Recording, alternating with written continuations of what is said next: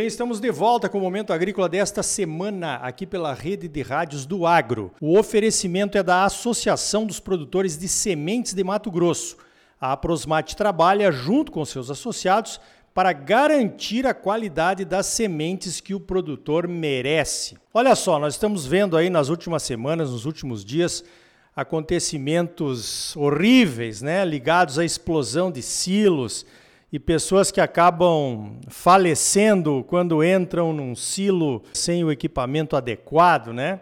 Então, para falar sobre isso, eu chamei um especialista, é o professor Paulo César Correia, lá do Departamento de Engenharia Agrícola da Universidade Federal de Viçosa, em Minas Gerais, consultor do Centro Nacional de Treinamento em Armazenagem. Professor Paulo César, por que, é que esses acidentes acontecem? Qual é a causa? Vamos começar pela causa. Bom dia. Olá, bom dia, Arioli. É um prazer enorme estar falando com você mais uma vez, mas agora por um assunto triste, né? São os acidentes de unidades armazenadoras além de prejuízos, evidentemente, econômicos, é, ocasiona sérios prejuízos também pessoais, com mortes, ferimentos e etc. Né?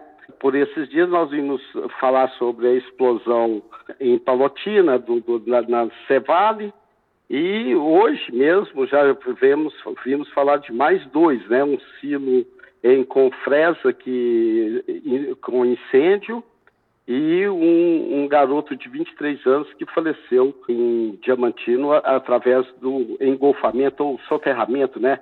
Entrar no silo com a soja em movimento. Então aí existe, entre aspas, um soterramento, né? Ele fica, é, morre por asfixia. Então, é dois em um dia, que é hoje, né? A partir da madrugada, e aquele caso lá da, do que aconteceu em Palotina.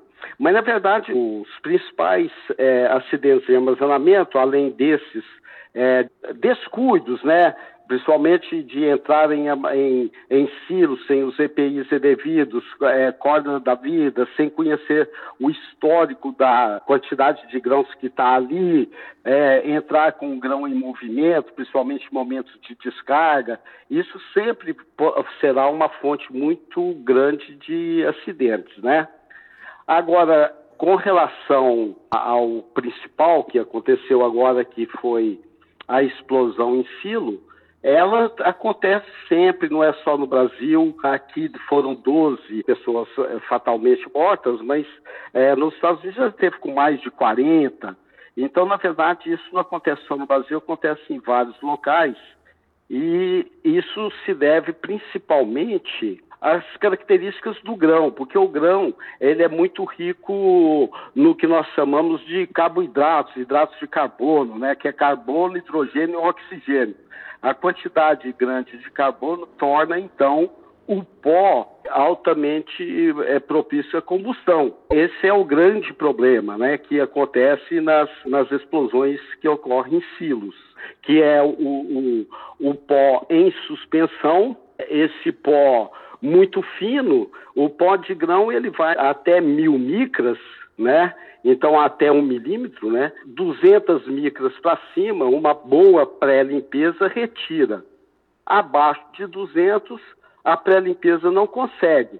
Então ele vai junto com o grão e quando, por algum motivo, transporte, locomoção, carga, descarga, ele se coloca em suspensão, então ele é altamente combustível, ele é altamente inflamável.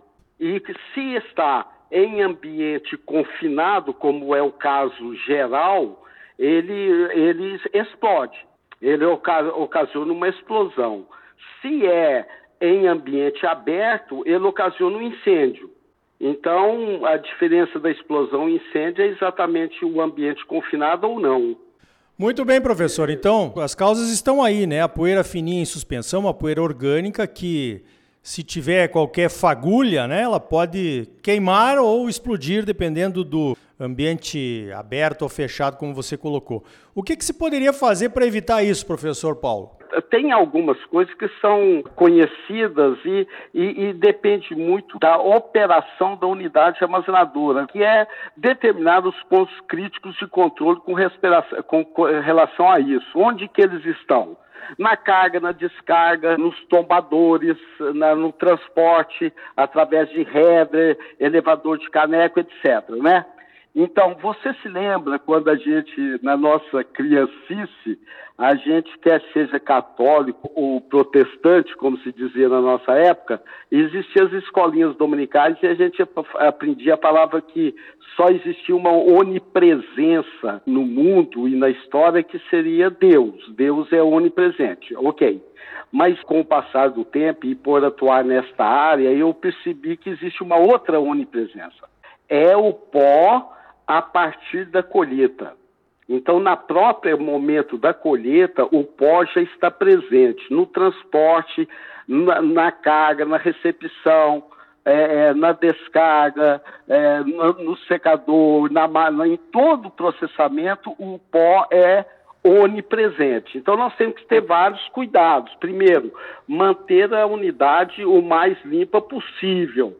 Isso através da limpeza normal, com ar e etc, etc, através de sistemas de sucção, por exemplo, você pode é, filtros de manga, né, onde são necessários, ou ciclones, onde tem maior movimentação do grão, como é o caso do túnel de um graneleiro.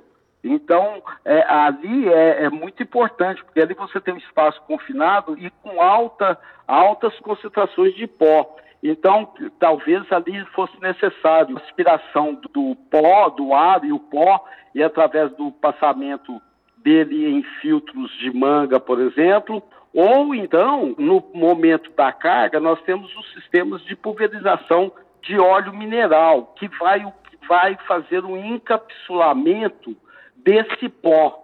Então, encapsula e faz com que o pó é, vá assentar na, sobre a superfície, quer dizer, ele deixa de ser, ele deixa de estar em suspensão. E ter os cuidados normais do que pode ser, porque você tem aquele famoso triângulo do desastre, né? Que é o triângulo, é o triângulo que ocorre para ter uma, um incêndio ou uma explosão, que é o combustível. Então nós temos um pó, um pó agrícola riquíssimo em carbono, então ele é um excelente combustível você tem o comburente, que é o oxigênio, e você tem a energia do start, né? Pode ser quantas unidades armazenadoras que eu visito e que tem operadores que fumam? Então pode ser um isqueiro, pode ser um cigarro, pode ser uma fagulha, um problema elétrico, um problema. Hoje nós ficamos livres das lâmpadas incandescentes, mas as lâmpadas incandescentes, quando elas estouravam, por, por, naturalmente ou por um toque de uma vassoura ou de uma pessoa, era uma fonte altamente complicada de explosões, as lâmpadas incandescentes. Graças a Deus elas foram, foram substituídas, né? E, e quase proibidas em unidades organizadoras. Mas você tem as energias estáticas, que é pelo movimento de uma correia transportadora, aquecimento de rolamento, aquecimento, aquecimento de polia, correia, né? a energia estática pela movimentação simples, um, um, um, toque de metal com metal. Você se lembra que os elevadores de caneco, os canecos eram metálicos? Aquilo era uma loucura, era quase um suicídio, né?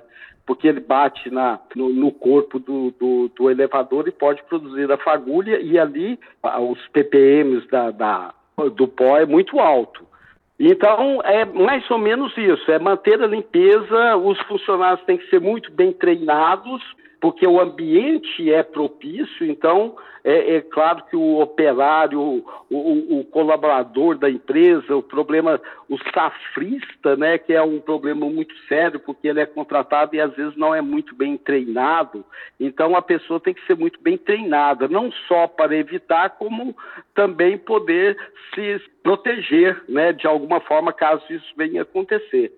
Então, é, são esses os fatores principais, viu, Ariane?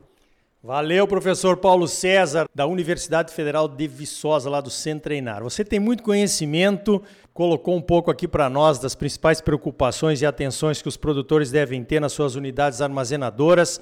Eu tenho um outro assunto para falar contigo. Eu já te mandei assim que a gente recebeu aqui na CNA o padrão, o novo padrão de soja da China, que vai ser adotado dia 1 de dezembro. Então você já fica convocado aqui para a semana que vem nós falarmos sobre esse assunto, que com certeza vai demandar os 10 minutos regulamentares aqui das nossas entrevistas. Eu conversei com o professor Paulo César Correia, que é do Departamento de Engenharia Agrícola da Universidade Federal de Viçosa e consultor do Centro Nacional de Treinamento em Armazenagem, o Centreinar. Professor Paulo César, sempre um prazer. Parabéns pelo trabalho e obrigado pela tua participação aqui no Momento Agrícola e até a semana que vem, combinado? Combinado. Olha, eu que agradeço, viu? É, você sabe que nós somos da área, é uma preocupação minha, como de todos nós que trabalhamos, principalmente na formação de mão de obra para armazenagem, que é a minha função via sem treinar, através dos cursos, treinamentos, etc.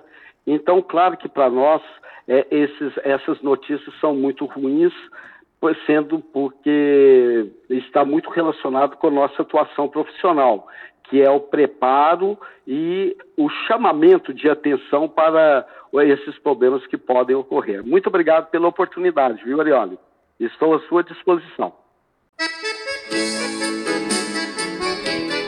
Então tá aí. Acidentes podem ser evitados com medidas simples e treinamentos. No próximo bloco, Vamos falar do mercado da pecuária de corte, do bezerro ao boi gordo. Será que já chegou ao fundo do poço? Perdeu algum dos programas Momento Agrícola aqui na sua rádio predileta? Saiba que você pode acessar e baixar todos os episódios do Momento Agrícola para ouvir quando quiser como um podcast. Procure por Momento Agrícola no seu Spotify ou no aplicativo SoundCloud. Todos os episódios estão lá. E a gente agradece se você deixar o seu like e nos seguir. Empodere o Agro buscando a informação de qualidade.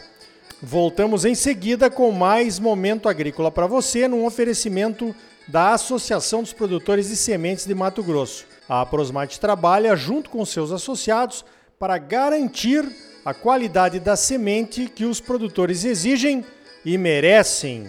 Voltamos já! Música